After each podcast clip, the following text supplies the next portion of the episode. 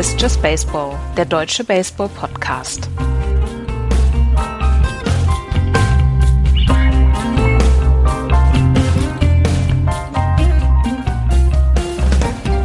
Es ist Pfingstmontag, der 24. Mai 2021. Just Baseball meldet sich aus einem kleinen Verletzungsbreak zurück. Hallo, liebe Leute, zum neuen Podcast. Hallo, Florian. Einen äh, guten Tag.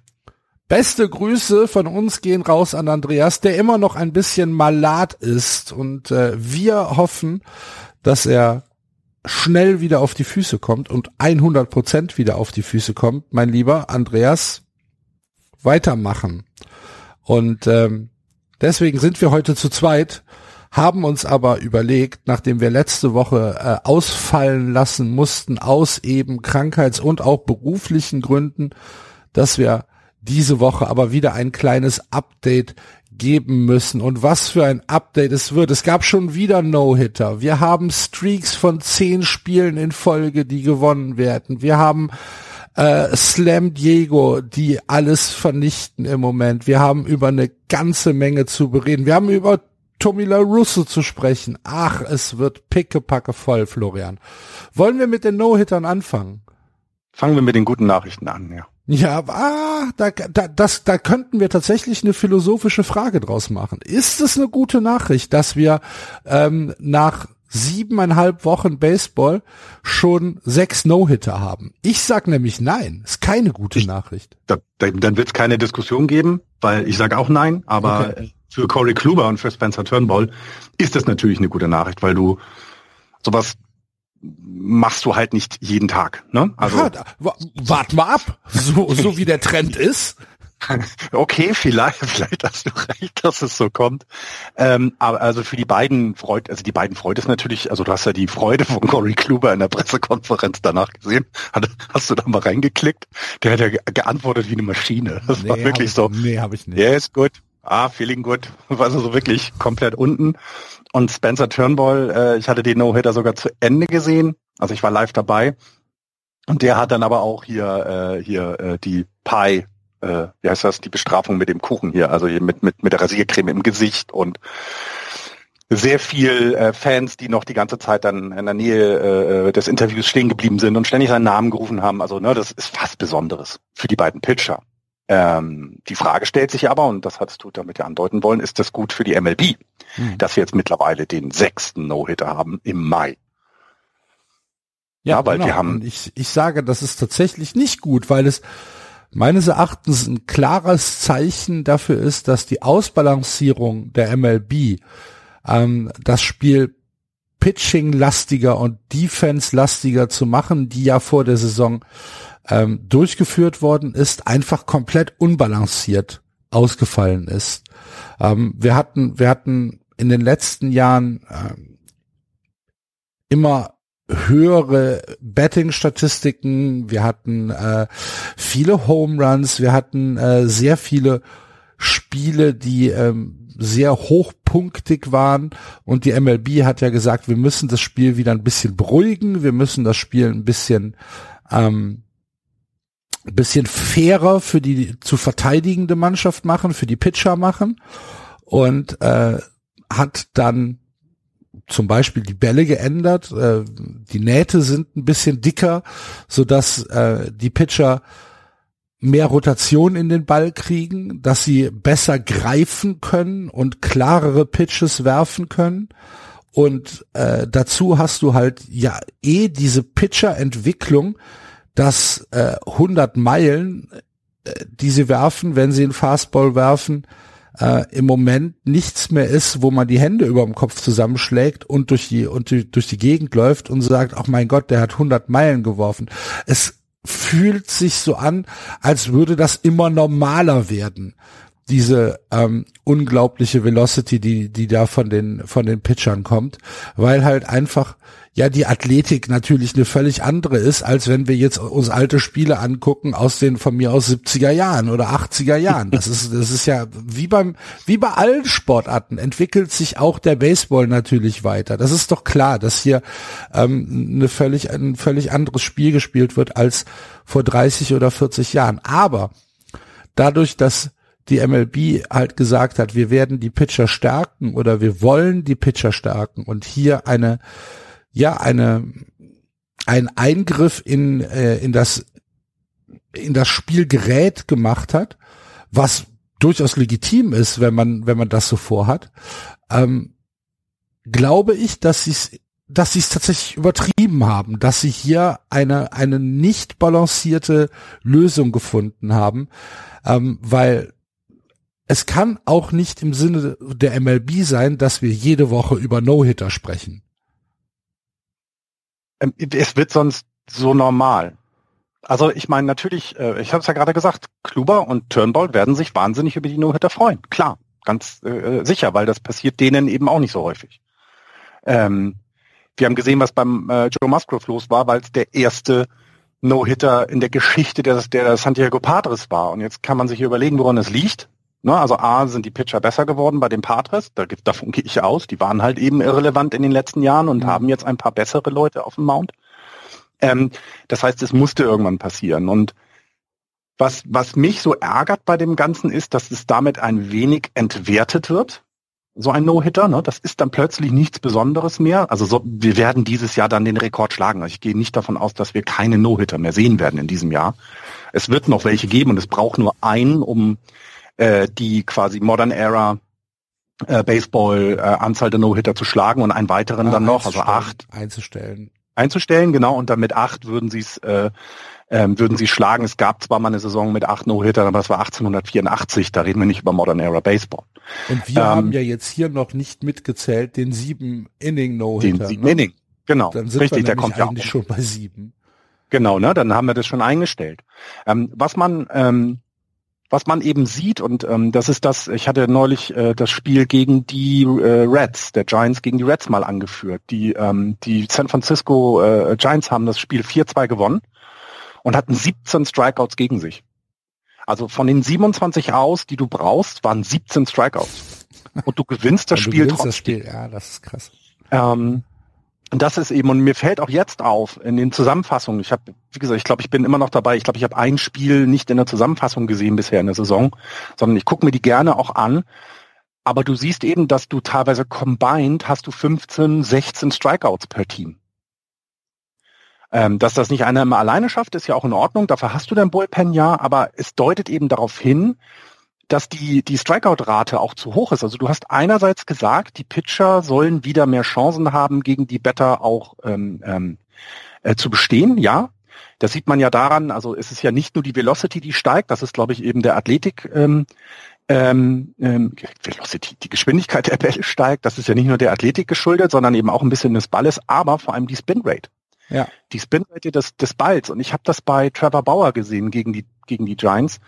Der Ball macht Dinge, ganz ehrlich, also Trevor Bauer ist ein hervorragender Pitcher, keine Frage. Aber so ein Ball, das hat er vor zwei Jahren nicht geworfen. Der ging, der ging gerade auf die Zone und ist ganz wirklich, also kurz vor der Platte nach oben abgebogen. Und der natürlich schwingt dann der Better, weil das sieht aus wie ein Strike Mitte Mitte so nach dem Motto oder ein bisschen höher äh, äh ein Strike. Also ich muss den jetzt schlagen und der Catcher musste fast aufstehen, um den Ball zu kriegen, weil es einfach ein Ball war, gewesen wäre. Ja. Und diese Art von, von Movement des Balls, diese Bewegung, die werden immer mehr. Und das macht es umso schwieriger für die Better jetzt zu treffen. Ich meine, wir haben im Moment, im Stand der Saison jetzt, haben wir teamübergreifend 12.000 Strikeouts. Und wir haben 10.000 Hits. Also irgendwas passt noch nicht. Also ich habe nichts dagegen, dass du die Defensive stärkst, ne? also dass du es äh, versuchst, dass der Pitcher wieder eine Chance hat, weil, wir wissen es auch, Home Run Rate ist immer noch hoch, also wir haben immer noch sehr viele Home Runs. Das hat aber eben auch damit zu tun, wenn, wenn ein, ein 96 Miles per Hour Ball der Standard ist, dann ist einfach die Geschwindigkeit, die der Schläger dem Ball wieder mitgibt, einfach so hoch, dass die Chance, dass es ein Home Run ist, einfach größer ist. Das ist nun mal so. Das heißt, die, die Geschwindigkeit der, der Werfer, die wachsende Geschwindigkeit, hat natürlich dazu geführt, dass du mehr Home Runs hast. Aber was ich, na, also ich meine, die, die, die Tampa Bay Rays haben 61 Home Runs geschlagen, sind damit relativ weit oben in der Liste, aber haben 500 Strikeouts. Das musst du mal rechnen. Ja. Äh, äh, in, in, was haben wir, 48 Spielen. Das heißt, die haben über zehn Strikeouts Aber im Schnitt. Ist das, ist das denn nicht genau das, was du jetzt gerade sagst? Ist das denn nicht eine direkte Folge von, ähm, von, von diesen von dieser neuen Entwicklung, dass im Prinzip jedes At-Bat ein Swing for the Fences ist. Ja. Dass du, dass du halt ähm, kaum noch, also kaum, ja, wie, wie soll ich es ausdrücken, dass du halt sehr, sehr viel weniger in Anführungsstrichen normales Baseball hast. Also ähm, eine ne Single Rally oder äh, vielleicht mal ein, ein, ein, ein, langes Double oder irgendwie sowas. Ähm, du hast sehr, sehr viel mehr, entweder geht raus oder ich strike halt aus. Ja. Und das kann es ja. nicht sein. Das kann, das kann die letzten Jahre. Überleg das ja, mal. Ja, aber, aber das war, aber das macht's ja, das macht's ja nicht besser. Genau, genau. Guck mal, also äh, was heißt das? Ach so, wir hatten ja weniger, ach ja, guck mal, Sacrifice, also Sacrifice Buns hatten wir 2019 700, also 750, äh, fast 800 ähm, in der vollen Saison. Wir sind jetzt bei irgendwie 100 irgendwas. Das heißt, da kann noch was kommen, aber es, es sinkt. Niemand bantet mehr, weil es nichts bringt. Weil du, wenn du auf Base bist, dann musst du danach jemanden haben, der den Ball aus dem Stadion schlagen kann, so nach dem Motto, damit du überhaupt einen Punkt holst. Ähm, wir haben, ich habe einen Artikel gelesen, dass wir eine höhere Rate, also wir haben in dieser Saison haben wir eine der höchsten ähm, erfolgreichen Percentages bei Stolen Bases, ähm, weil auch quasi das Augenmerk darauf nicht mehr gesetzt wird seitens der Defensive. Also ja. du hast zwar immer natürlich noch, dass du den Runner kurz hältst. Das hat mir gestern, ich habe gestern Desclafani gesehen, der äh, äh, Gavin Lux zweimal, dreimal dann an der ersten Base gehalten hat und du jeder in diesem Stadion wusste, dass beim nächsten Pitch Gavin Lux die Base stealen wird, egal wie kurz du ihn hältst. Und es war erfolgreich. Es war zwar knapp, aber es war erfolgreich. Und wir haben wohl in diesem Jahr die höchste Erfolg mit einer der höchsten ähm, erfolgreichen Stolen Bases Rate, weil das, das Augenmerk sich verändert hat. Auf andere Dinge lustigerweise. Ne? Und dann hast du die, die Shifts. Ähm, ich meine, die MLB versucht jetzt defensiv, defensive Shifts zu verbieten, was, wo ich dann so denke, okay, das kann man machen. Nee, das aber kann man eigentlich doch, nicht machen. Genau, es ist aber dumm, weil dann werden sich was anderes einfallen lassen. Ja, ähm, vor, allen Dingen, vor allen Dingen mit welchem Grund? Du, du, du würdest genau. ja, wenn du Shifts verbietest, würdest du das Spiel ja von Grund auf viel, viel statischer machen. Du musst doch den Mannschaften taktische Möglichkeiten geben, ihre, ihre Defensive zu positionieren. Das ist doch, ich, ich, ich verstehe überhaupt nicht, wie man sie, wie man das auch überhaupt nur denken kann. Ja, ich verstehe es auch nicht, weil ich hätte jetzt, ich habe das ein paar Mal gesehen, ähm, im letzten und im vorletzten Jahr, dass immer mehr Überhand nahm, habe ich gesehen, dass plötzlich ähm, Menschen wieder sich darüber Gedanken gemacht haben, welche Chance habe ich denn, einen Ball platziert in eine Richtung zu setzen. Ja, und dann musst du, dann musst du erst, das ist ihr Band. Ja, aber dann musst du, dann musst du mal überlegen, wenn jetzt die, wenn jetzt gesagt wird, nee, die Shifts werden verboten wo fängt denn Shift an? Wie weit darf denn First Baseman von der Base weggehen? Oder müssen auf oder oder ein Second Baseman oder ein Third Baseman? Mhm. Äh, wo muss der Shortstop stehen? Wie ist denn definiert, wie ohne Shifts gespielt werden darf? Oder kommen wir irgendwann dahin, dass der Shortstop einen Kreis gemalt kriegt, wo er zu stehen hat? Ja und dass die anderen drei auf Base stehen müssen, bis der, bis der Pitcher geworfen hat, was dann mit einer, was dann mit Bewegungsmelderkameras überwacht jetzt wird. Jetzt fang ich wieder an, hör auf jetzt. Nicht wieder anfangen. Ja, aber nicht du, musst, du musst dir das mal vorstellen. Ja. Ja, ja, klar. Allein, dass also ich, ich, allein, ähm, dass ich drüber nachdenke, dass ich sage, ja, das ist durchaus realistisch. Sollte der MLB zu denken geben. was sie, ähm, äh, was sie ja jetzt machen, im, äh, in der in der in der Single A, glaube ich, war das, ne? Ich glaube in der High Single A oder sowas machen sie ja schon die ersten Tests äh, mit dem mit dem Verbot von Defensive Shifts, dass quasi alle Infielder im Infield zu sein haben. Das heißt, sie dürfen mit ihren Füßen, wenn der Better at Bat steht, nicht den Rasen berühren, sondern sie müssen in dem in dem da, wo die wo der Sand ist, quasi sich aufhalten. Der Sand, da wäre dann die nächste Frage, das ist ja dann nicht wie beim Fußball, wo das Feld halt verschiedene Größen haben kann, sondern das ist ja eher wie der 16-Meter-Raum. Der ist immer gleich. Ich glaube, der, ähm, die, die, der, der Streifen, der Sandstreifen ist, glaube ich, überall in jedem Stadion gleich breit sozusagen. Also das wäre ja schon mal eine Möglichkeit, wie sie es versuchen. Äh, und dann wäre das nächste, dass sie sagen, na ja, es müssen zwei Infielder auf der linken Seite der Second Base sein und zwei Infielder auf der rechten Seite. Wo die sich dort positionieren, ist erstmal egal, aber sie dürfen halt nicht drüber shiften. Nicht, dass der von und ne, der, Second, der, der, und der Second Baseman, der hat in äh, hat in der Körpermitte eine virtuelle Linie. ja, zum Beispiel. Und der Second Baseman ah, muss immer. Auf. Ja, ich weiß, ich das weiß es ja, auch. Das ist ja eine, ist eine Vollkatastrophe, ganz ehrlich. Also sie sollen sollen sich lieber Gedanken machen, äh, dass sie dass sie tatsächlich wieder äh, an den Bällen was verändern, dass sie dafür was was ich die Naht wieder ein bisschen kleiner machen, dass sie äh, dass dass hier ein normales Spiel wieder zustande kommt. Da haben wir übrigens eine ähm, eine Hörerfrage bekommen, die wir hier schön einschieben können vom Michael at Kreisklasse 1910 auf Twitter, der uns gefragt hat, ähm, also eigentlich, eigentlich waren es zwei Dinge, die er gefragt hat, aber ähm, na, ich habe die falsche Frage, sehe ich gerade. Sorry, Michael. I'm very, very sorry, aber wir machen es jetzt, nee, nee, das machen wir gleich. Ähm, nein, wir hatten eine Hörerfrage bekommen, verdammt, wo ist die denn jetzt? Jetzt, jetzt ähm, habe ich sie nicht mehr. Es tut mir sehr, sehr leid. Äh, von einem Hörer, der gefragt hat, ähm, er guckt Baseball und äh, fuchst sich jetzt so ein bisschen in das Spiel rein und ähm, er sagt, dass die ähm, Pitches, die geworfen werden, also die verschiedenen Pitches, die geworfen werden, für ihn noch relativ schwierig sind zu unterscheiden. Und äh, wie, wie die, wie die, wie die Kommentatoren denn äh, das sofort im Prinzip nach dem Wurf analysieren können oder sagen können, oh, das war jetzt ein Fastball, oh, das war jetzt, äh, weiß nicht, ein, ein Change-up, das war jetzt äh, ein, ein, ein Sinker ähm, und so weiter. Ähm, tut mir leid, ich habe ich hab die Frage jetzt nicht mehr. Ähm, ja, also es, war, es ging tatsächlich darum, wo, woran erkennt er das? Ne? Gibt es da einen Trick, ja, okay, wissen ja. und ähm, ähm, ähm, ich finde es auch immer wieder verwunderlich, also wie die das so schnell hinkriegen in Teilen. Es wird aber auch von Maschinen ähm, äh, äh, also ich habe das bei bei den Fernsehübertragungen gesehen, da steht sofort Four Seam Baseball, äh, Four Seam Fastball, Splitter, also da steht auch sofort in der Strike Box sozusagen neben dem Pitch, der geworfen wurde. Ja, also glaubst das, du nicht, dass das manuell eingegeben wird? Das wird vermutlich manuell eingegeben und das Weil ist ja das, das kann was die Maschine ja nicht sehen, ob das ein, ein Four-Seam Fastball ist oder ein Three-Seam Fastball. Du hast auch die Bewegungskameras gefordert.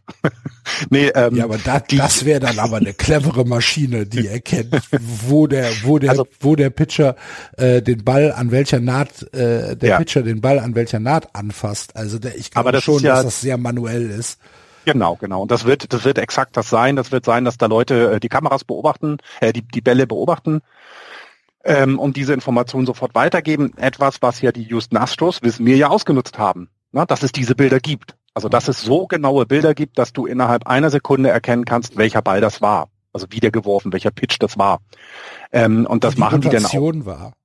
Genau. Wow. Und ähm, die, äh, was was ähm, noch dazu kommt, ist ja, dass die, ähm, dass die ähm, die äh, Kommentatoren ja selber auch teilweise Baseball gespielt haben in Teilen und deswegen hast du da noch einen anderen Blick zu. Also ähm, ich glaube, das kommt auch noch dazu, dass die das relativ schnell erkennen können, auch neben gerade, den ganzen gerade die Color Commentator, gerade die Color genau. Commentators sind ja im Prinzip alles ehemalige Baseballspieler. Genau, ähm, genau. Und die da, dann die Expertenfunktion ne? äh, ausüben und ähm, wenn du dann einen Pitcher hast, der 25 Jahre MLB-Pitching äh, hinter sich hat, ähm, der sagt dir relativ schnell, äh, wie, wie der Ball dann jetzt geworfen worden ist. Und dann ist es natürlich auch irgendwann eine Sache ähm, des ja, der Übung beziehungsweise der Routine, wenn man sich halt die Flugkurven anguckt. Ein, ein, ein Fastball erkennt man ziemlich schnell, äh, ein Change-up erkennt man auch ziemlich schnell. Und ich liebe ja Change-ups, ne? Ich finde die mit die besten Bälle, wenn die so gerade auf auf die Zone losgehen und dann irgendwo hinwegbrechen. Ja. Das finde ich, äh, ne, also Breaking Balls dann ja auch, das finde ich, ja, das, auch wie die Better dann gucken. das ist immer so herrlich, wie sie dann sehen, ah, verdammt, der sah aus wie ein Fastball, war aber keiner. War aber keiner, genau.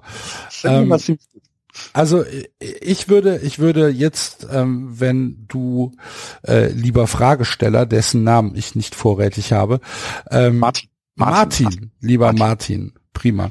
Ähm, falls du in der Zukunft ein bisschen genauer hingucken möchtest, würde ich empfehlen, einfach vor dem Pitch mal die, den Arm beziehungsweise die Handhaltung des Batters dir anzu, äh, nicht des Batters, des Pitchers dir anzugucken.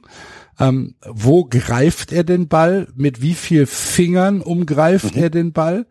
Und dann einfach mal auf die Rotation zu gucken und natürlich auf die Geschwindigkeit. Wenn du irgendwann einen, ähm, einen 78 Meilen Ball hast, dann ist es relativ klar, dass es kein Fastball ist. Es sei denn, du bist ähm, Player oder äh, genau. Jacob de Grom. Oder du bist Jacob was, de Grom, genau. Was de, nee, nicht de Grom.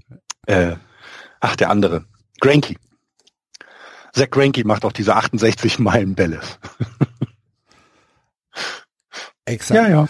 Und ähm, also da, das wäre das wäre mal was, ja. Und dann halt einfach ein, ein bisschen vergleichen. Also angucken, wo landet der Ball und äh, warum war das jetzt ein äh, ja ein Breaking Ball oder warum war das jetzt ein ähm, äh, weiß ich nicht äh, ein, ein, ein, ein, ein meine Güte Change-up Change oder was auch immer wie auch immer und vor allem auch, was eben wichtig ist, zuhören. Also weil gerade, wie du eben gesagt hast, die Color Commentator sind eben sehr erfahren, äh, sind teilweise selber Spieler gewesen und, und können das und erklären ja auch meist vor dem Spiel. Also bei MLB TV sind sie mir manchmal ein bisschen zu äh, spät im Spiel.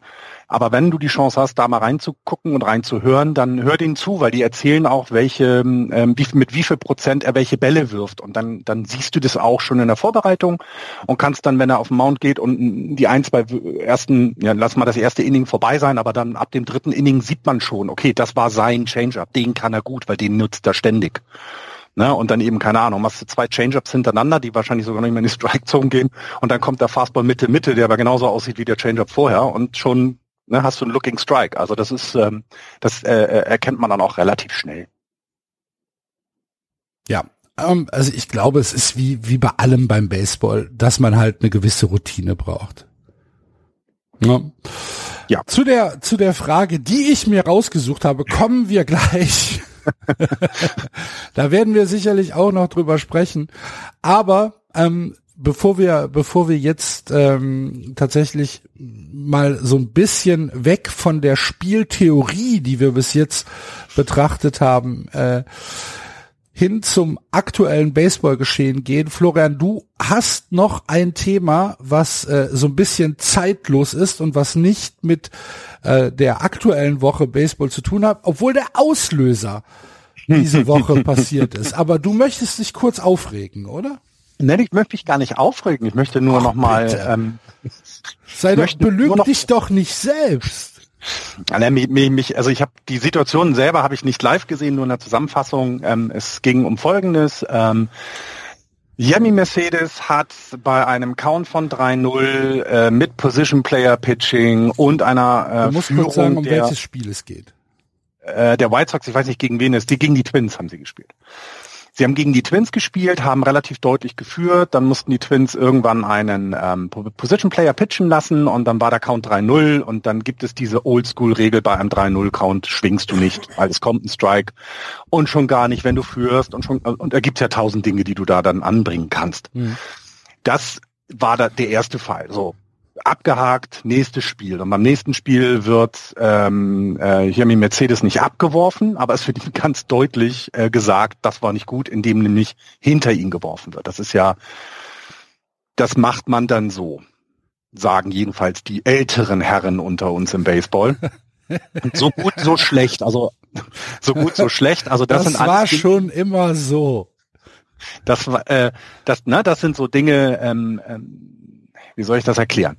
Das kann man gut oder schlecht finden, das kann man oldschool oder newschool finden, ist mir scheißegal. Das ist alles eine Ansichtssache.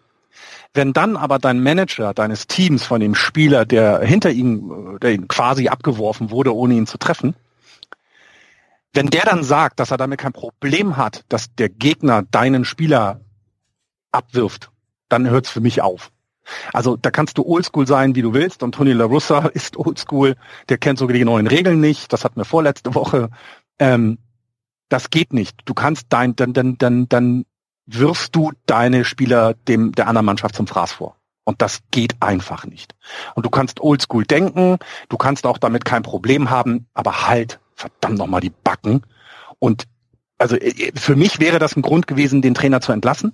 Tatsächlich, weil du kannst, ja, du kannst okay. nicht deinen Spieler, du kannst den Spieler nicht, du, du musst, äh, egal wie oldschool äh, äh, du bist und wie sehr gegen deine eigene Einstellung der Spieler handelt. Es ist dein Spieler. Und du als Manager musst dich vor deinen Spieler stellen. Und das hat er nicht getan. Das geht einfach überhaupt nicht. Also sorry, das ist, da ist für mich eine Grenze überschritten, die finde ich absurd. Weil gerne können wir über das Thema Oldschool, mag ich das bei 3-0 Pitch äh, Count äh, äh, schlagen oder nicht. Da können wir gerne drüber reden und da kann, gibt es tausende Meinungen zu es gibt dann auch die Meinung, wie bestrafst du dann den Spieler in Anführungsstrichen?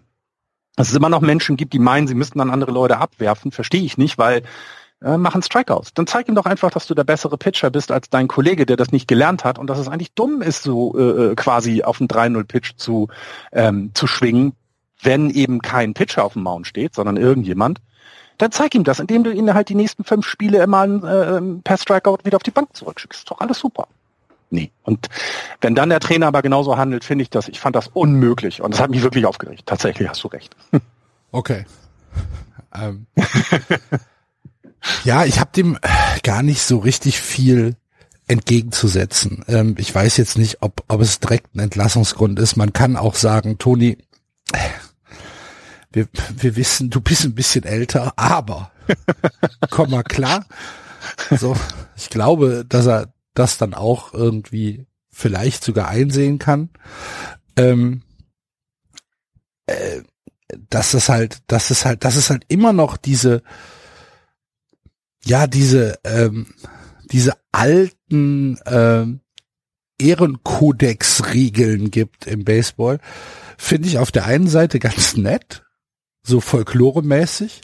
Auf der anderen mhm. Seite mhm. muss man sich halt immer vor Augen halten, das Spiel ist halt wirklich ein anderes geworden und du hast ähm, du hast äh, eine völlig andere Verantwortung, auch als Pitcher. Ähm, von daher, ja, es geht eigentlich nicht. Stimmt. Du hast in, du hast in allem, was du gesagt hast, recht. Ich weiß jetzt nicht, ob ich mich da groß drüber aufrege. Naja, vielleicht ist es auch Tony La Russa haben wir ja so ein bisschen auf dem Kicker gerade, das kommt natürlich dazu. Ja. Aber aber es ist ja insofern gut gegangen, dass es im Moment aus dem Team heraus habe ich jetzt nichts weiter gelesen. Also es gab jetzt nicht irgendwie eine große Rebellion dann im Dugout äh, oder im, im, im Clubhouse, dass sie sagen, hey, mit dem geht's nicht mehr. Ähm, er ist angezählt, glaube ich, bei den Fans auch der White Sox. Also das finde ich dann immer, ne, also normalerweise verteidigst du ja deinen Manager auch, weil es eben dein Team ist und du, ne, so kommen wir alle gegen alle anderen. Me Against the World oder Us Against the World und das fehlt mir gerade so ein bisschen, ähm, aber wir kennen alle den Besitzer der, der White Sox, Jerry Reinsdorf, ist eben, den schert das ein Dreck. Und deswegen äh, wird es da auch keine Veränderung geben ähm, äh, auf der Position. Und ähm, ich meine, im Moment ist es ja auch so, dass die White Sox noch, ähm, also immer ja noch in der Ver Verlosung sind. Sie führen die Central Division an. Ähm, vielleicht würde es andere Diskussionen geben, wenn dem nicht so wäre. Wahrscheinlich sogar. Ja. Denke ich mal. Die Denn so die Fehler, die jetzt Larissa macht, ne, die, die sind halt noch nicht so schlimm, dass es da äh, Siege kostet. Ne? Das muss man dann auch so sehen. Ja. Ähm, die White Sox. Kommt noch, meinst du? Nee, ja, weiß ich nicht. Äh, ich weiß gar nicht, ob es nicht schon angefangen hat. Denn die White Sox sind ein sehr guter Überleitungspunkt für ähm, jetzt die aktuelle Situation in der MLB, denn die White Sox hatten in den letzten Tagen am Wochenende eine Serie gegen die Yankees, die sie 3 zu 0 verloren haben. Äh, unter anderem gestern Nacht mit einem äh, Walk of Walk den äh, Aaron Judge gezogen hat zum äh, Sweep der Yankees äh, gegen die White Sox. Und ähm, wenn, wenn wir uns jetzt äh, die tabellarische Situation angucken, dann, du hast es schon gesagt, sind die White Sox im Moment anderthalb Spiele vor den Indians in einer American League Central, die so ein bisschen abfällt im Moment vom äh, vom Rest der American League, äh, weil die Teams sich alle nicht so richtig viel geben und du hast mit äh, Detroit, Minnesota und auch den Kansas City Royals drei Teams dabei, die schon so ein bisschen schwächer sind als der Rest äh, der der Liga. Gerade die Minnesota Twins mit einer mit einer furchtbaren Saison im Moment 17 und 29. Die können im Prinzip schon planen für nächstes Jahr. Ähm, das ist, das ist teilweise sehr, sehr schlimm, was in Minnesota passiert. Die Detroit Tigers, da wussten wir vorher, das wird nicht für die Playoffs reichen. Und dann hast du drei Teams mit den Chicago White Sox, den Cleveland Indians und den Kansas City Royals, die sich da um den Divisions Sieg betteln, aber ich habe bei keinem dieser Teams ein, ein Gefühl, dass es für mehr als das reichen könnte. Bei keinem. Äh, und das ist etwas, wo die, wo die Central äh, so ein bisschen verloren hat in den, in, in, in diesem Jahr. Ich finde das ganz schlimm. Ja, du hast ja vor allem hm, fehlt halt eben, ne, es fehlen halt die Twins der letzten zwei Jahre, die also ähm, allen anderen Teams in der Central Division, Division gezeigt haben, was man machen muss, damit man eben die Division gewinnt. Ne? Die waren immer sehr gut. Die fallen jetzt ja komplett weg. Ich meine, zwölf Spiele unter unter 500 ist eine Ansage. Neuneinhalb Spiele weg ist schon fast zu spät, um da nochmal einzugreifen. Das, das sieht nicht, wirklich nicht gut aus für die Twins. Äh, und dann eben sowohl die Indians als auch die White Sox schwer in die Saison gestartet, also sehr, sehr stockend. Die Royals dann noch eben eine ganze Zeit lang vorne dabei, aber jetzt quasi wieder zurechtgestutzt auf das Maß, auf das, was zu erwarten war. Ja, und die fallen ab und vor allem auch im Vergleich, finde ich. Also ähm, die Yankees haben einen ähm, besseren Rekord ähm, als die als die White Sox und sind Dritter damit in ihrer Liga. Ähm, die Athletics äh, äh, natürlich auch, also führen die Western Division an und da hast du mit den Houston Astros aber auch wieder einen äh, Kandidaten, die eben auch sehr stark sind äh, in der gesamten American League, ne? also im Vergleich. Und ähm, das fehlt so und ich hätte nicht erwartet, dass die Division so schwach ist. Ähm, wir wussten, dass mit den Tigers ein Team ist, was äh, äh, im Rebuild ist, aber alle anderen vier hatten wir gesagt, hey, das sieht gar nicht schlecht aus. Selbst die Royals äh, ähm, habe ich ja selber in der Vorschau betrachtet und gemerkt, okay, da steckt ein bisschen mehr drin als nur ein Team im Rebuild. Aber das zeigen sie alle gar nicht. Ja, und äh, es ist, ist ja, es ist ja bei den White Sox ist schade, ne? Ja, es, aber es ist ja nicht mal so, dass du es jetzt irgendwie an äh, ähm, an an Statistiken beziehungsweise an Win-Losses richtig festmachen kannst, weil 26-19 für die White Sox ist ja ist ja ein, ein, ein guter Rekord, um Gottes mhm. Willen. Es ist ja nicht so, dass du sagst, ach du liebe Güte, ähm, die die stehen äh, bei bei 500 und führen die Division an. Nee, so ist es nicht. Aber bei dem, was ich, was ich sehe, ich, das ist alles so underwhelming in der, in der Central. Das sind, da nimmt mich nix mit. Ja, ja, ja, absolut. Also ich mag, ich, äh, ich äh, hatte mich auf die Saison der White Sox gefreut, ähm, weil ich ähm, es empfand, dass die eben diesen Schritt gemacht haben, ähm, der noch fehlte. Jetzt ähm, also ich mag zum Beispiel Tim Anderson sehr gerne. Dann hatte sich ja Eloy Jimenez ganz äh, im Springtraining so verletzt, dass er viel zu lange ausfällt. Das sind dann immer schon mal so Rückschläge. Die Entscheidung, dass Tony La Russa da Trainer wird, haben wir alle nicht verstanden, auch viele White Sox-Fans selber nicht. Ähm, aber es war so ein bisschen ähm, das Gefühl, da könnte ein Team zusammengestellt sein, was den Twins und den Indians richtig Dampf machen wird. Und ähm, das fehlt irgendwie so, ja, diese diese äh, äh Überzeugung. Aber das fehlt es bei vielen anderen Teams, finde ich auch. Also ähm, wenn du jetzt mal bis auf die ähm, East in, in der American League guckst, guckst du in die West. Da hast du mit den Rangers, mit den Mariners und dem Team, das ich äh, missachten werde, bis sie endlich wieder über 500 stehen, ähm, hast du einfach auch keine Qualität. Du hast keine Kontinuität, die eben zum Beispiel die Astros und die Athletics dann an den Tag legen. Und damit ähm, auch wieder beeindruckend. Ne? 28 Siege bei 20 Niederlagen von den äh, äh, Ace ist schon ein richtig guter Rekord. Das, das, ist eine tolle Saison. Die Astros ganz dicht bei mit anderthalb Spiele, das wird spannend, aber dann fällt's halt einfach wahnsinnig ab. Na, also jetzt auch die Mariners haben gegen die Padres gespielt, gerade eine Serie, und die hatten einfach keine Chance. Das, das, das ist ein anderer, das ist Baseball äh, äh eine anderen Qualität, die dann in äh, an, die dann andere Teams da anbieten können. Und, ich glaube, ähm, wir sind sehr, sehr ungerecht gerade. Wir sind äh, Ich glaube, dass es, ich glaube, dass es, äh, na, gegen, gegen die White Sox zum Beispiel. Ähm, es ist halt, ich, ich kann das, ich kann das an nichts festmachen, außer dass ich sage, für mich sind die White Sox, ich habe mir was völlig anderes erwartet. Ich habe mir, ich habe mir ähm, eine ich habe ich hab mir eine, eine Mannschaft erwartet, die mich vom ersten Moment an überzeugt und mir sagt, ja, wir sind hier, um in die Playoffs zu kommen, beziehungsweise um weit mhm. in die Playoffs zu kommen.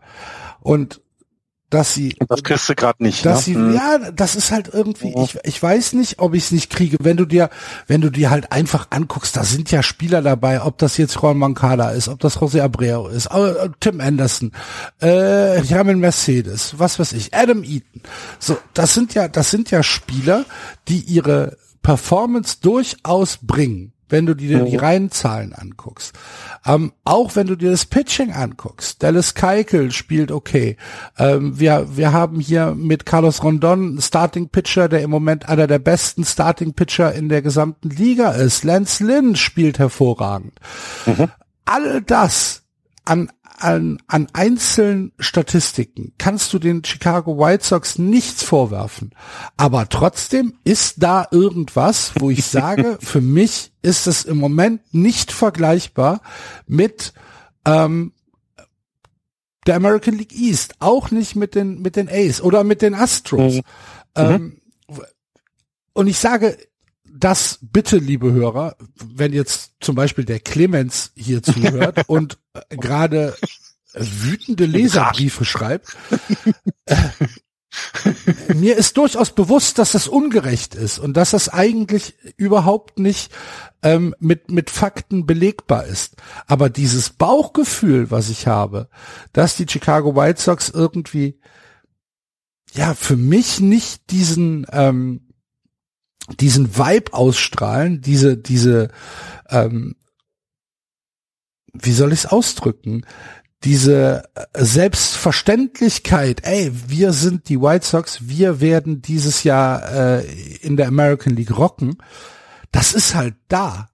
Vielleicht habe ich sie auch zu wenig gesehen. Das kann natürlich sein, dass ich, das, dass, das dass ich immer sein. nur, dass ich immer nur Pech hatte mit den Spielen, die ich von ihnen gesehen habe. Ja, sie haben halt schon sehr viele Spiele gegen die eigene Division und ich glaube, dass ähm, das ne, dann täuscht eben also eine ähm, du hast halt sehr viele Spiele gegen sehr viele schlechte Teams dann auch. Ne? Wenn wir jetzt mhm. eben die Royals, Tigers und Twins nehmen, die wirklich nicht gut sind dieses Jahr, dann das, das, das ist so, ne? Das, das täuscht dann natürlich darüber hinweg. Und wenn du guckst, dass die White Sox jetzt sieben Spiele gegen die ähm, Eastern, gegen Eastern Division Teams hatten, das ist äh, übergreifend, dann haben sie davon nur zwei gewonnen.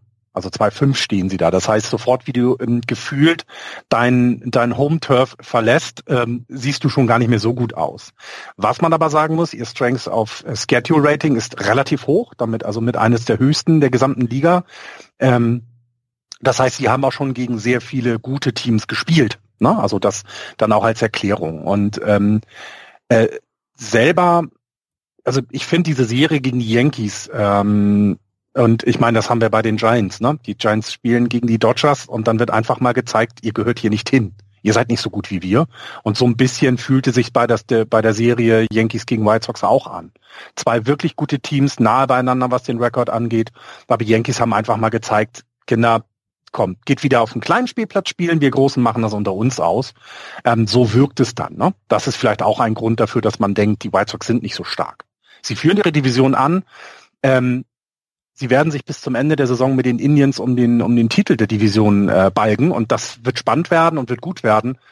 Aber ne, weiter sehe ich sie da nicht. Da sehe ich sie nicht so stark, wie du selber auch gesagt hast, wie zum Beispiel die Ace die ich wesentlich stärker sehe, ne? obwohl ich sie auch nicht so viel gesehen habe jetzt insgesamt in, in längeren Spielen. Ja. Ja. Zum Glück ist der Andreas nicht kann dabei, der uns jetzt hätte zurechtweisen können. Ja, das kann er. Müssen wir das selber machen.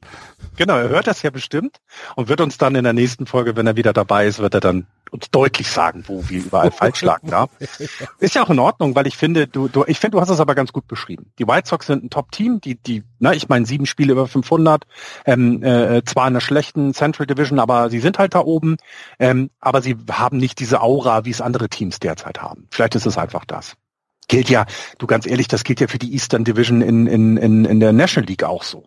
Da kannst du vorne jemanden hinstellen und du hast nicht das Gefühl, dass das ein Team ist, was sehr weit in die Playoffs kommt. Weißt du so, das ist so einfach, die Ausstrahlung dieser Division dann in der National League ist eben ähnlich wie der Central Division. Das ist einfach underwhelming. Ja. Ja, ist so. Was nicht underwhelming ist, ist die Performance der Tampa Bay Rays in den letzten zwei Wochen. Du liebe Güte. ähm, die Tampa Bay Rays in den letzten äh, zwölf Tagen Sieg gegen die Yankees, Sweep gegen die Mets, Mets, Sweep gegen die Orioles, Sweep gegen die Blue Jays. Zehn in Folge bedeutet 29 Siege, 19 Niederlagen, genauso viele wie die Boston Red Sox und damit geteilter erster Platz in einer unglaublichen American League East. Wie schrieb es Andreas so schön in die, in die WhatsApp-Gruppe, was gehen mir die Race auf den Keks? ne, das ist so, ich meine, du, du, also du verlierst dein Starting Pitching, was dich in die World Series gebracht hat, mit Tyler Glasnow zum Beispiel.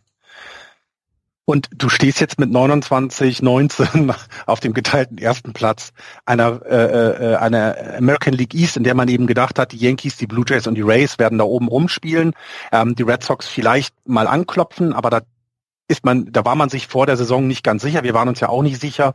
Jetzt äh, haben die äh, Blue Jays äh, äh ein bisschen geschwächelt und die, die Red Sox sind halt stärker, aber die Rays sind halt auch oben mit dabei. Und äh, vor allem, also was immer wieder so überraschend ist, ähm, sie sind ja, sie haben ja nie einen Spieler, der so alles überstrahlt, ne? Also wo du sagst, daran, darum bauen wir unser Team auf, sondern die gesamte Performance des Teams ist einfach stark. Und ähm, du guckst sie dir an und, und denkst immer, da ist doch niemand dabei, weswegen dieser Rekord äh, irgendeine Grundlage haben könnte. Ne? Also es ist doch niemand dabei der es ist so ein bisschen, es ist so ein bisschen St. Louis Cardinals mäßig, ne? So, auf ich, einmal, auf, ich, auf einmal holen die Taylor Walls hoch und äh, sagen, hier, du spielst jetzt Major League. Und dann sagt er, ja, okay, dann spiele ich jetzt Major League. Zwei Double, ähm, bitteschön. Ja. Gut, ja, äh, alles klar. Mache ich eben, ne? Und ja, das ich. überrascht jedes Mal. Und also man kann, also wir alle mögen die Tampa Bay Rays nicht, weil sie eben nerven. Also gerade euch in, in, in, als Boston Red Sox ja sowieso. Aber das ist immer so, das ist wirklich jedes Mal Teams wie den Mets, den Nationals, den Phillies immer wieder auf den Kopf hauen und sagen, guck mal, wir machen es richtig. Guck noch mal und immer wieder drauf und auf die gleiche Stelle, weil es auch wehtun muss. Also es wird, es, es kann mir doch keiner erzählen, dass jetzt, dass jetzt irgendjemand damit zufrieden sein kann, dass die Tampa Bay Rays so gut sind, wenn man selber so schlecht ist. Nehmen wir jetzt mal die andere East Division. Ähm, die geben ein Achtel von dem Geld aus, was die Mets ausgeben und denen ist es egal. Weißt du, also die bringen einfach Spieler hervor, die dein Team besser machen und das jedes Jahr, jede Saison.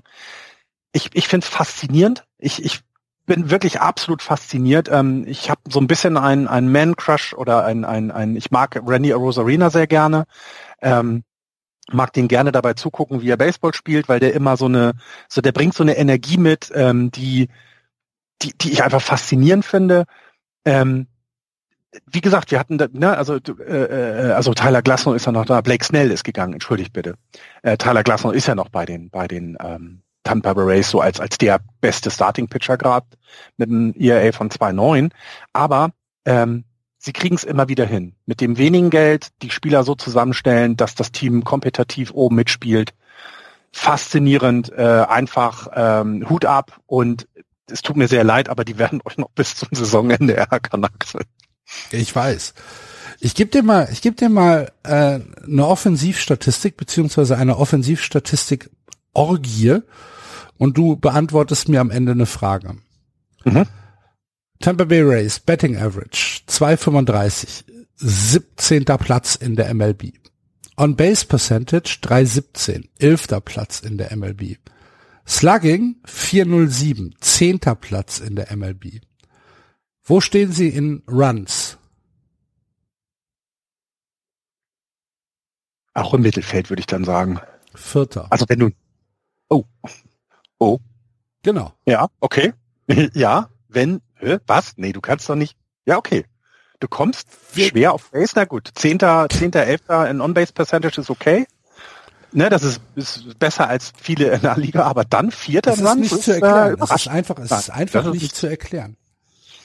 Ja, und dann ist ja, und was, was dann dazu kommt, und um nochmal wieder ein Lobeslied auf die, auf die, auf die Race zu äh, äh, äh, anzustimmen, sie traden dann in dieser Woche auch äh, Willie Adamus zu den Brewers, ihren Shotstop, ihren Everyday Shotstop.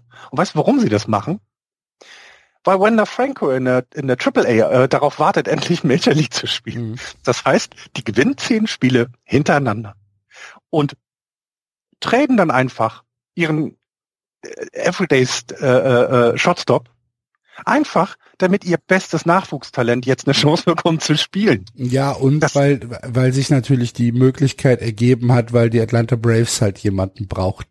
Ne? Ja, ja, genau. Sie kriegen ja auch was zurück, ne? Genau, ja. ja absolut. Und äh, natürlich ist das so, aber die können, das, das ist das, wie gesagt, das muss ein Schlag auf, auf die Nase für jeden sein, dessen Team gerade nicht so gut ist. Wie gut die Rays sich verwalten und ähm, das hinbekommen, jetzt so eine Zehn-Siegesserie hinzulegen.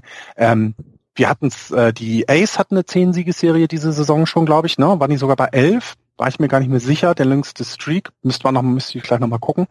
Aber das zeigt ja auch, ne? Ich meine, gut, du hast gegen die Orioles gespielt, man kann es jetzt wieder so ein bisschen ein, eindämmen, dass man eben sagt, ähm, ähm, da waren eben auch schwache Gegner dabei. Aber das ist ja nicht alles, ne? Du musst trotzdem auch gegen einen schwachen Gegner diese Spiele erstmal gewinnen. Ja, ja, äh, hast du das denn, hast du denn, hast du denn mit, mitbekommen, dass Adames überhaupt nichts davon wusste? Nee, erzähl. Ja, der, war, der, der war ja schon im Ballpark. Der war, ja, der war doch, im, der war im Ballpark, äh, weil, weil die Rays ja gegen die Toronto Blue Jays gespielt haben. Äh, da in diesem TD Ballpark in, äh, in Florida. Mhm. Äh, und dann haben sie ihm gesagt, hier, hör mal, äh, pack deine Koffer. Wir haben dich gerade getradet. Und er sagt so, okay, ähm, das kommt jetzt, das kommt jetzt überraschend für mich. Hätte der mir vielleicht auch ein paar Stunden früher sagen können. ja, hätte ich noch eine frische Unterbox eingepackt. Ja, ja. zum Beispiel.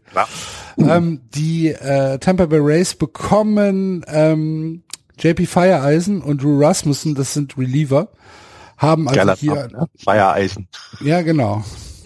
Haben also hier ein bisschen noch in die Pitching-Breite investiert, haben dafür noch Trevor Richards abgegeben. Aber gut. Äh, ja, also die American League East, ich glaube, wir können da tatsächlich noch mal ein, ein, paar Worte drüber reden, ist halt im Moment eine unglaublich gute Division. Äh, die New York Yankees haben wir ja auch äh, jetzt eben schon gesagt, die Tampa Bay Rays und die Boston Red Sox im Moment 0,5 Spiele auseinander. Äh, Boston 29, äh, 19, Tampa genauso 29, 19 und die Yankees 28, 19 mit einem Spiel weniger. Das heißt, wir können heute Nacht, morgen Nacht ein äh, Three-Way-Tie äh, haben, äh, was nach zwei Monaten schon eine groß genug Datenmenge ist, meines Erachtens, um zu sagen, äh, das ist jetzt keine, keine Momentaufnahme nach vier Spielen, sondern das mhm. ist schon, äh, da ist, da steckt schon mehr hinter. Und das macht halt einfach als jemand, der die American League East naturgemäß ein bisschen stärker verfolgt als die anderen Divisionen, macht es halt wirklich Spaß. Auch wenn äh, natürlich einem die Yankees dann auf den Keks gehen, wenn dann halt diese Spiele wie zum Beispiel die White gegen die White Sox dann so ausgehen.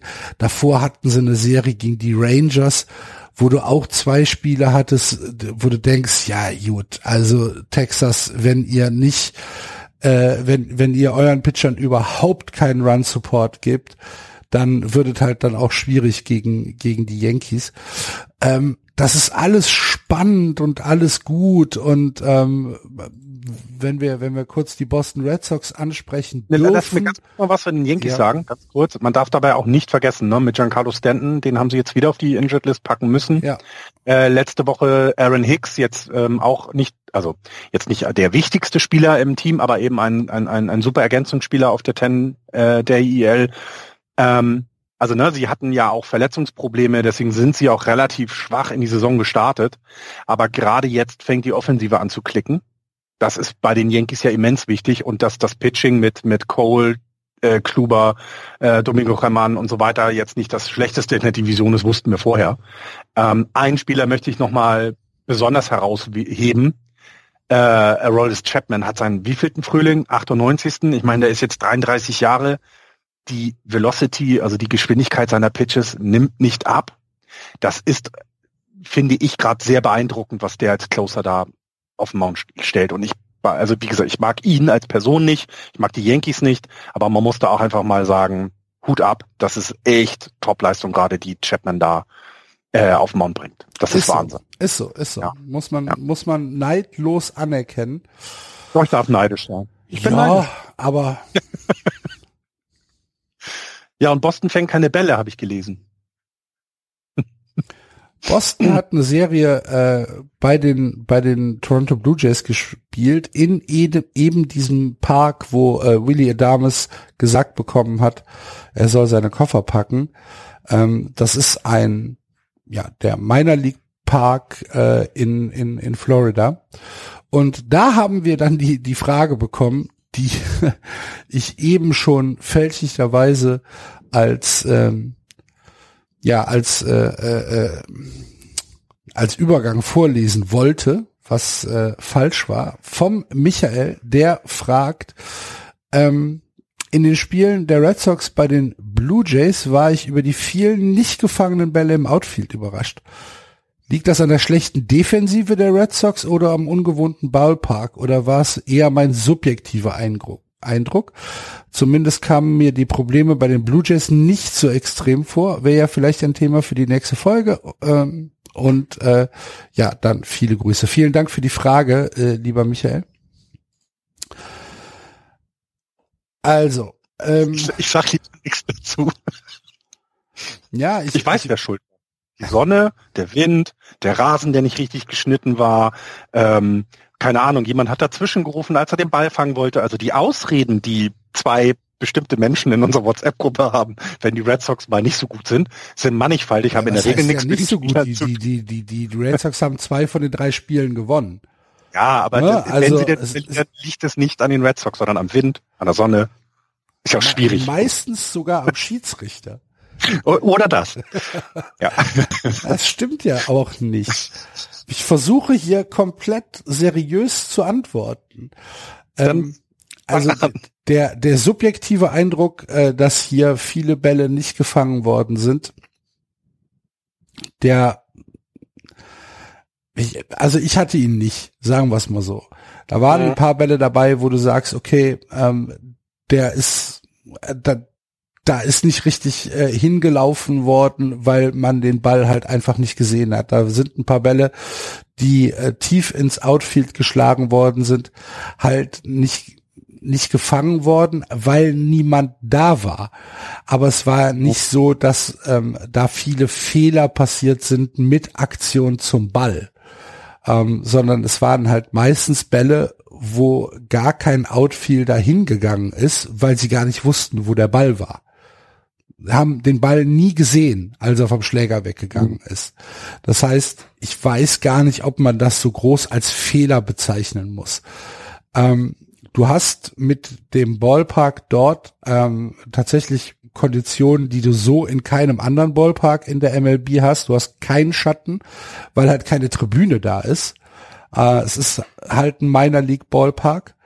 Äh, du hast äh, einfach nicht äh, diese, diesen Tribünenschatten, du hast auch eine ganz andere ähm, einen ganz anderen Warning Track als in der in den MLB Stadien und ja, es war dann auch noch windig dabei. Das sind keine keine Ausreden oder irgendwas, sondern nur ein Versuch der Erklärung. Mhm. Also und wenn man sich jetzt anguckt, ähm, so ein bisschen mal, ich habe die Fielding-Statistik mal äh, äh, schnell überflogen. Ähm, also die Outfielder haben jetzt auch nicht eine große Anzahl an Errors äh, kassiert. Ja, das wird, dann, das wird ja auch gar nicht als Error gewertet. Du bist, genau, der ist halt nicht da, es ist keine Aktion mit klar, dem Ball. Ne? Genau, ich wollte gerade sagen, wenn es jetzt wirklich etwas wäre, wo wir sagen, okay, da sind die vielleicht etwas schlechter, ne? also da haben sie halt, äh, äh, machen viele Fehler, dann würde man das auch sehen und das ist hier nicht der Fall. Ich glaube, das, was du erklärt hast, so kann man das ganz gut ähm, darstellen. Ähm, es ist ja auch ähm, tatsächlich dieses äh, Schatten ähm, äh, äh Sonne-Spiel, was du in einigen Ballparks hast, fällt da weg und wenn du als Outfielder in die Sonne guckst, das ist nicht schön. Also muss man ganz ehrlich sagen, ähm, dass die Leute überhaupt einen Ball fangen. Wenn, der, wenn du gegen die Sonne guckst, halte ich immer wieder für ein Wunder, weil das ist, äh, das geht alles so schnell, die Bälle sind so schnell geschlagen. Und wir haben es in dieser Saison ja auch schon ein, zwei Mal gesehen, dass äh, Spieler einen Ball in der Sonne verloren hat. Das, das, das ist eben so, aber hier äh, hast du es, finde ich, genau richtig erklärt. Das war eine, ne, ein Eindruck, ähm, den man haben kann, aber der jetzt nichts mit, mit irgendwas äh, ähm, hinterlegt ist, dass das besonders schlecht ist oder so. Ja, wie gesagt, ähm, ich, ich kann das, ich kann das schon verstehen, dass man sagt, Hä, was ist denn da los? Mhm. Ähm, ich glaube aber, dass die Erklärung halt ganz einfach simpel und banal ist. Dass da gefallen dir denn die Red Sox gerade? Naja, klar, außer dass sie jetzt gegen die Phillies ein Spiel verloren haben. gegen die Phillies. Ja, aber äh, Zach Wheeler mit einem guten Spiel, ne? Wieder, also zwölf oh, Strikeouts, ja. wir haben wieder so ein Spiel. Äh, ne, aber ja klar, gegen die Phillies zu verlieren, ich glaube, dann kannst du auch einpacken. Dann kannst du eigentlich die Saison beenden. Saison zu Ende. Ja, was halt, ne, was halt nervt als äh, äh, Red Sox-Fan, das hat äh, Andreas ja geschrieben, ist dieses, ne, du gewinnst, gewinnst und gewinnst. Und aber die anderen auch. deine Gegner hinter los, ne? Ja. Ähm, das heißt, da ist tatsächlich äh, wir hatten es vorher erwartet, dass die ähm, American League East eng wird, aber dass dann eben, ja, vielleicht sogar noch mit, mit Toronto vielleicht wieder ein viertes Team noch dazukommt. Das sind jetzt nur viereinhalb Spiele, das ist echt nicht weit weg. Und ähm, die Blue Jays sind eine gute Mannschaft. Genau, ne? genau. Also die Blue Jays sind eine genau. gute Mannschaft. Ähm, ich habe ja. äh, letztens auch einen Artikel gelesen, ähm, der davon ausgeht, dass es tatsächlich ein Fairway Race wird ja. bis zum Ende des Jahres in der American League East, was halt für den für den Sport super ist. Und jedes Spiel wichtig, ne? Bis, ja, genau, bis, also selbst genau. in den Dog Days, ne? Jedes Spiel jedes einfach Spiel immens wichtig. Ist wichtig. Gerade die, ja. gerade die äh, Spiele untereinander in den Divisionen haben dann halt einen ganz anderen Stellenwert, weil sich halt in der Tabelle direkt was ändert. Und ähm, ich finde das auf der einen Seite relativ cool als Beobachter. Auf der anderen Seite hätte ich natürlich nichts dagegen, wenn die Rays, die Yankees und die Blue Jays vielleicht mal ein bisschen schwächeln würden, aber gut. Ähm, ich bin mit der mit der Saison der Red Sox ganz ehrlich, zehn Spiele über 500 Ende Mai. ja, äh, nicht. Also bitte. Was ja, wer, vor allen Dingen hätte man da vorher gesagt, dass quasi, also wir haben erwartet, dass es Divisionen gibt, die sehr eng sind. Wir haben ja die Eastern Division in der National League angesprochen, wo wir gesagt haben, ja, das könnte alles eng sein. Das ist es auch. Es ist sehr eng. Ich meine, der letzte mit den Nationals hat zweieinhalb Spiele, ist erst nur zweieinhalb Spiele zurück. Mhm. Aber es ist halt mediokre eng. Ne? Und bei den bei den drei Teams, die davor oder vier Teams, die sich da um den ein oder dann entsprechend zwei Playoff-Plätzen äh, tummeln, das ist einfach ein sehr hohem Niveau, finde ich. Und ähm, äh, erinnert mich an eine andere Division, aber ich glaube, da sprechen wir heute einfach nicht drüber. Doch, ich glaube, da sprechen wir gleich drüber. Ähm, die American League East ist äh, in der American League meines Erachtens sicherlich die spannendste Division. In der National League hast du zwei Divisionen, die da von der Spannung her mithalten können, wobei eine halt einfach so fantastisch verkackt ist, dass sie halt eng ist. Das ist nämlich die East in der National League, wo du alle Mannschaften, alle fünf Mannschaften innerhalb eines äh, 2,5 Spieleradius hast mit den New York Mets, die zwei Spiele über 500 sind und damit die Division klar und deutlich anführen.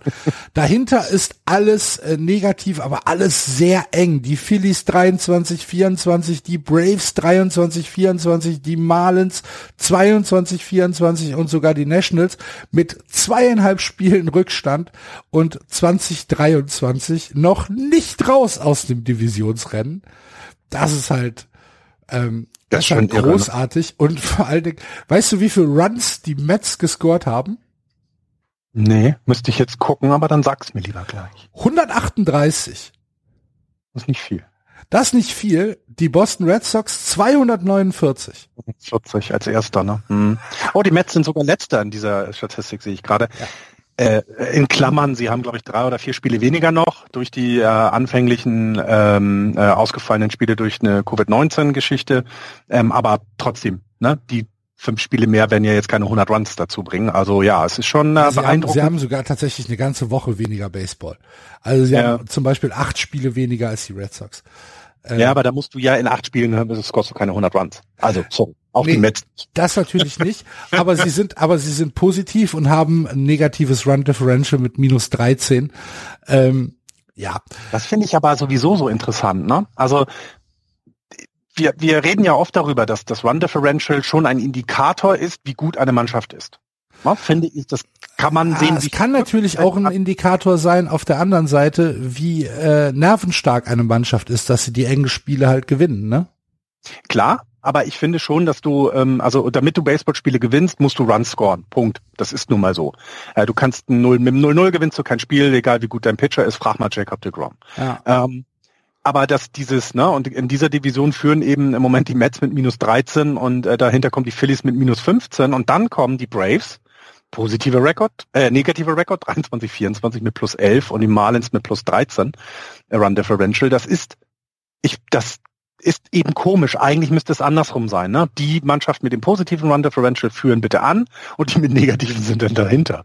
Ist hier nicht der Fall. Ähm, und das wird, glaube ich, dieses Jahr, also das gibt da ein Hauen und Stechen in dieser East, weil der nur ein Playoff-Platz vergeben werden wird. Und äh, das mit fünf. Das ist schon zu viel. das ist großartig. Also äh, ich möchte, ich bin froh, dass ich jetzt kein Mets, Phillies, Braves, Marlins oder Nationals Fan bin, weil ich glaube, da würde ich nicht mehr schlafen können. Denn ich ärgere mich ja schon über die Standings in der West gerade. Ähm, und äh, das, äh, das wird uns noch lange begleiten und ich bin mal gespannt, welches Team dann mal, also du brauchst ja jetzt in dieser Division vielleicht wirklich nur mal so eine Serie, acht Spiele hintereinander gewinnen, neun Spiele hintereinander gewinnen, am besten noch ne, dass du Interdivisional äh, Spiele gewinnst, dann könntest du dich ein bisschen absetzen. Und da bin ich gespannt, welches Team diese ähm, diese Stärke haben wird in diesem Jahr. Also wer von denen mal so eine Serie hinhaut, dass sie dann die Division anführen. Ja. Ja. Und das kann, im Moment könnte ich Ihnen nicht sagen, wer es ist. Ich aber, kann, es ist aber es ist trotzdem auf eine ganz verquerte Art und Weise spannend. Ja, total. Ja? Genauso wie die National League West, auf die wir natürlich noch zu sprechen kommen müssen, Florian. Und bevor wir, bevor wir dann auf die alte Rivalität eingehen, bevor wir uns um irgendwas anderes kümmern, sollten jetzt bitte alle Hörer aufstehen, die Hände erheben und Fernando Tatis Jr. huldigen. Die San Diego Padres insgesamt huldigen, bitte. Neun Spiele in Folge gewonnen. Äh, Schaffbares Team, ey. Mit einem, mit einem Fernando Tatis Jr., der mit seinem 309er Betting Average und seiner 13 Home Runs übrigens nicht den besten Betting Average hat bei den bei bei den ähm, bei den nach, wie heißen sie? Padres. Padres. Äh, ja. Weil Jack Cronenworth, der Second Baseman, noch ein bisschen besser ist. Äh, aber das ist so unfassbar gut, was wir sehen, was wir von Slam Diego sehen. Es macht so viel Spaß. Es ist so aufregend. Jedes Spiel ist ein Spektakel. Ähm, die spielen gegen die Mariners, also ich glaube, das war das das Freitag oder das Samstagspiel. Ähm, Fernando Tatis Jr. holt seinen 50. MLB Home Run äh, relativ früh in seiner Karriere wenn man hm. sich da, wenn man sich das äh, so an so anschaut. Äh, der ist 22 Jahre alt und hat jetzt seinen 50. Home Run geholt. Alles klar. Ähm, hat ja auch schon äh, Verletzungen hinter sich, äh, hatte ja sogar Covid-19, ne? war auf der mhm. Covid-Liste, genau. Ähm, und äh, hauen die, verhauen die Mariners mit 16 zu 1 und du denkst, ach du liebe Güte. Nächstes Spiel wieder Tatis Jr. Gestern gewinnen sie 9 zu 2 gegen die Mariners, Tatis Jr. mit sechs RBIs, unter anderem einen Grand Slam, also zwei Home Runs, ein Grand Slam, ein Batflip für die Ewigkeit. Du liebe Güte, was für ein guter Spieler, was für eine gute Mannschaft. Ich bin so ja. verliebt. Ja, sie sind eben, sie sind ja Sie sind ja auch ein bisschen holprig in die Saison rein. Also es, es hat mir ja auch immer mal wieder gesagt, dass so ein bisschen die Kontinuität fehlt. Ne? Sie verlieren unnötig. Ich weiß, sie hatten mal eine Serie gegen die Brewers, die sie dann verloren haben. Ähm, also so, so ganz am Anfang stotterte es etwas. Und dann oder dann ist eben Teddy Jr. auf der Covid-Liste und darf nicht spielen. Und da konnte man, glaube ich, als Patres-Fan schon Angst und Bange haben. Und ähm, ne, wie geht denn die Mannschaft damit um, wenn eben einer der Spieler, die zum äh, offensiv halt super stark sind, defensiv ja auch, also kommt ja auch noch dazu, aber ähm, ähm, die Energie vor allem mitbringt. Ne? Mhm. Jeder Hit, den er hat, ist, ist spektakulär und er ist voller Dynamik und voller Elan. Ähm, und was passiert mit dem Team, wenn er ausfällt? Und das und Gute war immer noch im Hinterkopf haben, wir sind in der Division mit den Dodgers Dodgers. Die dürfen genau. wir nicht weglassen. Und wir genau. sind in der Division mit den Giants, die einen super Start hingelegt haben. Genau, die, einfach da oben, genau, die Erster waren und äh, äh, sie haben ja auch, äh, ich glaube in der Serie mit den Patres steht es jetzt unentschieden, glaube ich, insgesamt. Also konnten sich da auch noch nicht mal irgendwie ein bisschen absetzen dann in der Division. Ähm, und das Ganze überstehst du wirklich gut. Und dann kommt Tatis Jr. zurück und du merkst, jetzt weiß ich, was Wins above, above Replacement ist. Mhm der macht dieses gute Team, was wirklich durch diese Zeit echt gut gekommen ist, noch besser. Und du hast ein Team, du hast es gerade gesagt, ne? Äh, Jack Cronworth hattest du angesprochen, ähm, der äh, eine tolle Saison hat. Manny Machado, Machado ist immer noch, also was der an der Third Base da bringt, das ist ja Wahnsinn. Also defensiv und dann ist er eben auch für wichtige Hits da. Ähm, dann hast du aber die ganzen drumherum, so ein Eric Hosmer, der der ist jetzt nicht super auffällig, aber wichtige Hits. Tommy Pham hat in den letzten zwei Spielen immer wichtige Hits gehabt, wenn also in den letzten zwei Spielen ohne Tatis Jr. Ja. Ähm, du hast immer wieder Leute, die die äh, die die dann nochmal was bringen und immer wieder und das ist eben auch das immer wieder sehr ähm, spektakulär. Ne? Also da ist ja kein Spiel ohne irgendein, dass du danach weißt, okay, das wird in den Highlights dieses Spieltages auftauchen. Also es ist alles so so schön und vor allem ist, man gönnt es ihnen auch einfach mal, ne? dass das quasi diese, dieses Versprechen ähm, eingehalten wird. Ich meine, sie sind jetzt Erster in der National League West, weil sie eben neun Spiele hintereinander gewonnen haben. Danach kommen die Dodgers mit sieben Spielen hintereinander gewonnen. In den letzten zehn sind beide bei 9-1. Also auch da zeigen sie die Konstanz jetzt. Auch die Dodgers äh, sind konstanter wieder geworden, kommen langsam ins Rollen. Und die beiden werden ja bis zum Ende diesen, diesen diese Pace halten müssen, ähm, äh, um da zu bleiben. Denn du hattest es gerade erwähnt, die, die Giants, gut, die, also ich vermute mal, dass nur noch Platz eins und zwei wechseln werden, ähm, dass es vielleicht entweder dann die Dodgers Erster sind und die Padres Zweiter. Und was halt so ärgerlich ist, die Giants wären in jeder anderen National League Division Erster und das macht mich fertig. Das macht mich so fertig. Ja, ich, das ist so. Ich kann es oh. nachvollziehen. Wir haben, ähm, wir haben ja über die Dodgers ähm, haben wir ja in der letzten Sendung gesagt, wenn das jetzt der Slump war, mhm. dann äh, Glück. dann Glückwunsch, genau. Und das haben die Dodgers anscheinend gehört und gesagt, ja, stimmt eigentlich, wir können jetzt dann wieder normal anfangen. 9-1 hast du gesagt in den letzten zehn. Äh, unter anderem Serie gegen die Giants, die für dich ein bisschen frustrierend war. Ja, weil das erste Spiel war noch sehr knapp mit 2-1. Da hatten die Giants ein, zwei Chancen, die sie nicht genutzt haben. Da kann man also, da kann man dann sagen, das war ein Duell auf Augenhöhe. Ah, dann das 6-3 und auch gestern das 11-5. Ich meine, gut, jetzt haben die noch fünf Runs dann gescored. Das heißt, sie haben sich noch mal ein bisschen positives Gefühl zum Ende gegeben. Da stand nach drei Innings 10-0. Was willst du da machen? Also, und eben, ne, dann hast du, du hast deine, das ist, was mich so ärgert bei den Dodgers. Du hast eben da, dann gibt's Single, Single, Single, Run scored. Und du denkst, hä, was ist denn jetzt los? Und dann gibt's zwei Home Runs hintereinander. Und es gibt halt immer alles hm. bei den, bei den Dodgers.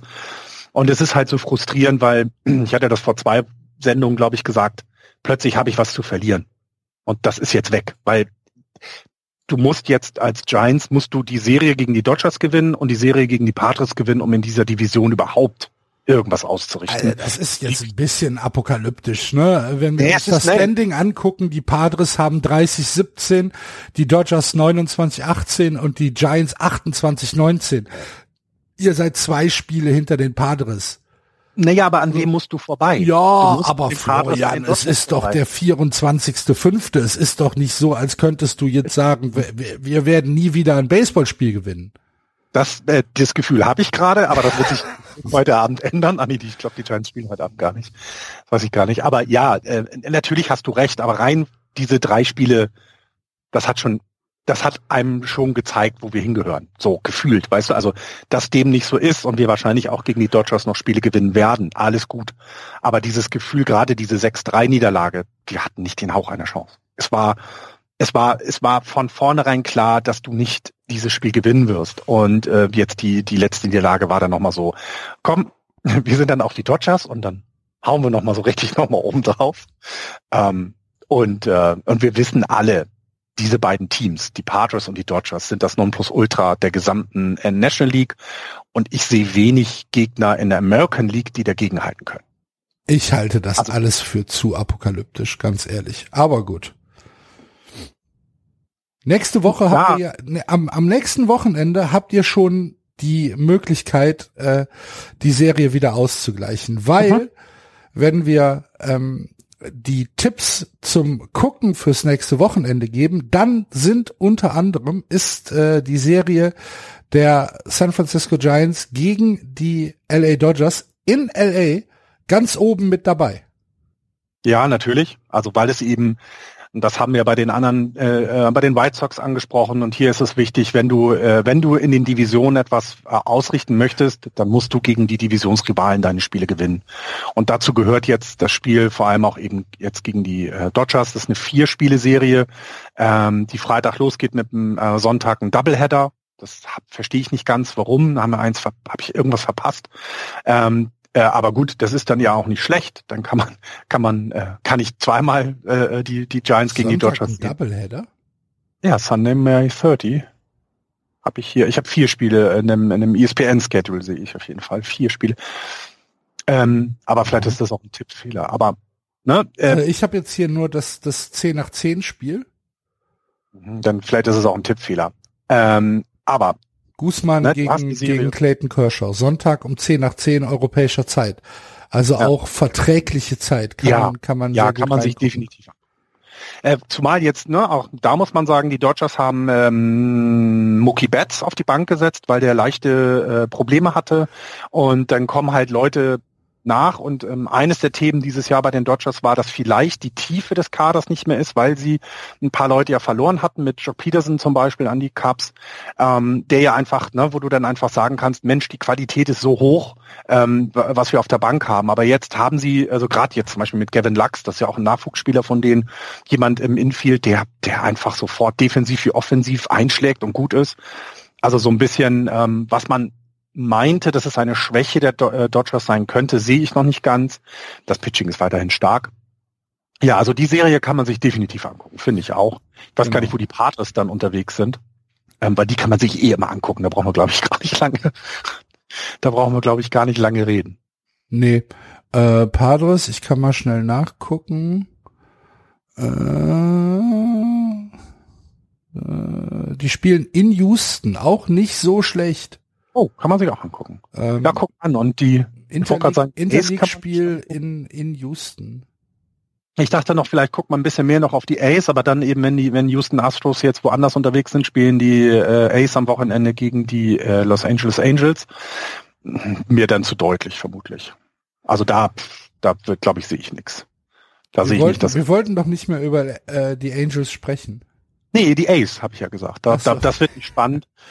Äh, da, da sollte man die nächste Serie dann gegen die äh, Astros, aber die haben wir erst im Juli wieder, sehe ich gerade. Also, weil ich so, ne, wenn man so ein bisschen die Divisionsduelle angucken möchte, weil das schon, du merkst schon, wie viel, wie viel wichtiger das ist, gegen die eigene Division zu gewinnen. Das merkt man äh, in der Intensität schon finde ich. Und ähm, weil das mehr Implikationen hat. Du musst natürlich deine Spiele auch außerhalb der Division gewinnen, klar, mhm. aber das äh, ändert halt das Standing jederzeit. Ne? Genau, und das ist, das ist ja halt das, was wir eben angesprochen haben. Wenn jedes Spiel im Prinzip Playoff-Baseball ist, dann ist es für das Spiel gut, wenn du, wenn, wenn du als Fan involviert bist, wünschst du dir halt manchmal eine kleine Pause. ja, und du, also, äh, oh, sagtest, ne? jetzt geht das schon wieder los. Ja, genau. Und was du sagst, ist halt, es ist wichtig für Baseball, dass quasi auch im Mai und im Juni die Spiele schon Bedeutung haben. Ja. Das kann wirklich nur gut sein für, für den Baseball selber, ähm, weil die spektakuläre, was die Padres an den Tag bringen, das ist immer toll und äh, ne, spektakulären Baseball ist super, aber wenn du eben Spannung auch noch dazu hast, weil es, weil jedes Spiel wichtig ist, ist es ja, kann es nur gut enden für Baseball selber, ja. Nächste Woche Montag ähm, fängt eine Serie zwischen den äh, Rays und den Yankees an. Äh, hm. Das ist sicherlich auch interessant. Und danach die Woche Montag, das müsste ja dann äh, der 6. Juni sein, glaube ich, gibt's dann die erste Serie zwischen den Red Sox und den Yankees. Wer also Stimmt, erst spät angefangen, ja, naja. Wer also American League äh, Baseball schauen will, hat in den nächsten zwei Wochen äh, ziemlich interessante Serien vor der Brust. Genau, man könnte noch mal gucken, was am Mittwoch ist äh, diese Woche. Da könnte Jacob de Grom wieder von der Injured List zurück sein bei den Mets. Ist ja auch eine wichtige Information. Es geht ja nur gegen Colorado ähm, ähm, ähm, zu Hause. Also das könnte dann äh, ja schon mal gut sein und als Vorbereitung gelten auch für die Dreier-Serie am Wochenende dann gegen die Atlanta Braves. Und wir haben ja gesagt, diese Division ist so eng. Ähm, und äh, wenn du dann eben mit de Grom auf dem Mount wieder gegen Divisionsrivalen antreten kannst, umso besser für, für dein Team. Ne? So sieht's aus. Da sind wir mal gespannt, wer diese Woche den No-Hitter wirft. und, das, oder das ist sehr vergangen, ne? Wir haben Kluber und Churnball nie so richtig hochgejubelt, ja, weil es irgendwie so, ja, es ist, es ist so beliebig gerade gefühlt. Bin mal gespannt, ob wir ein Perfect so Game sehen werden. Bin mal echt gespannt, ob wir ein Perfect Game diese Saison haben, denn es war ja schon zweimal ganz kurz. Ganz davor. knapp, ja. Hast du sonst noch etwas, was du loswerden möchtest hier? Ja, ihr, nö. Baseball ist ja eh vorbei jetzt für mich die Saison. Ach so, ja, stimmt, stimmt, stimmt. Giants werden ja nie wieder ein Spiel gewinnen. Nie wieder. Gut. Dann, oh äh, liebe Leute, war das Just Baseball für diese Woche. Wir hoffen, dass nächste Woche Andreas wieder dabei ist. Wie gesagt, er soll sich erstmal erholen und, äh, und gesund werden und äh, dann äh, schauen wir, wie es weitergeht. Äh, ansonsten machen wir hier noch eine Sendung zu zweit, das kriegen wir auch hin. Vielen Dank fürs Zuhören. Wir hoffen, ihr hattet Spaß. Falls ihr etwas loswerden wollt, Kommentare sind offen, natürlich in den sozialen Medien, bei Facebook, bei Twitter oder bei uns im Blog unter justbaseball.de. Wir freuen uns über jeden Kommentar. Wir freuen uns über jede Rezension auf iTunes. Das hilft uns ein bisschen sichtbarer zu werden in dem Podcast-Algorithmus. Ähm, wenn ihr also fünf Minuten Zeit habt und da eine Rezension hinterlasst, dann ist uns das sehr, sehr recht. Und wenn ihr dieses kleine Projekt hier ein bisschen unterstützen wollt, wenn ihr euren Beitrag leisten wollt, dass wir uns einen Kaffee kaufen oder im September, sollte sie denn stattfinden, die Baseball-EM in Italien besuchen können, dann freuen wir uns natürlich über euren Support auf justbaseball.de gibt's unten rechts einen kleinen Support-Button. Da kommt ihr zu Steady, zu unserer Kampagne. Und ähm, allen, die da schon mitmachen, ganz, ganz herzlichen Dank. Äh, finden wir sehr, sehr großartig. Und wenn ihr sagt, jo, äh, einen Kaffee gebe ich den Jungs aus, dann freuen wir uns darüber. Nächste Woche hören wir uns wieder. Das war Just Baseball. Madet Jod, Play Ball. Tschüss. Ciao. Das war Just Baseball. Ihr findet uns auf justbaseball.de, bei Facebook, bei Twitter und natürlich bei iTunes.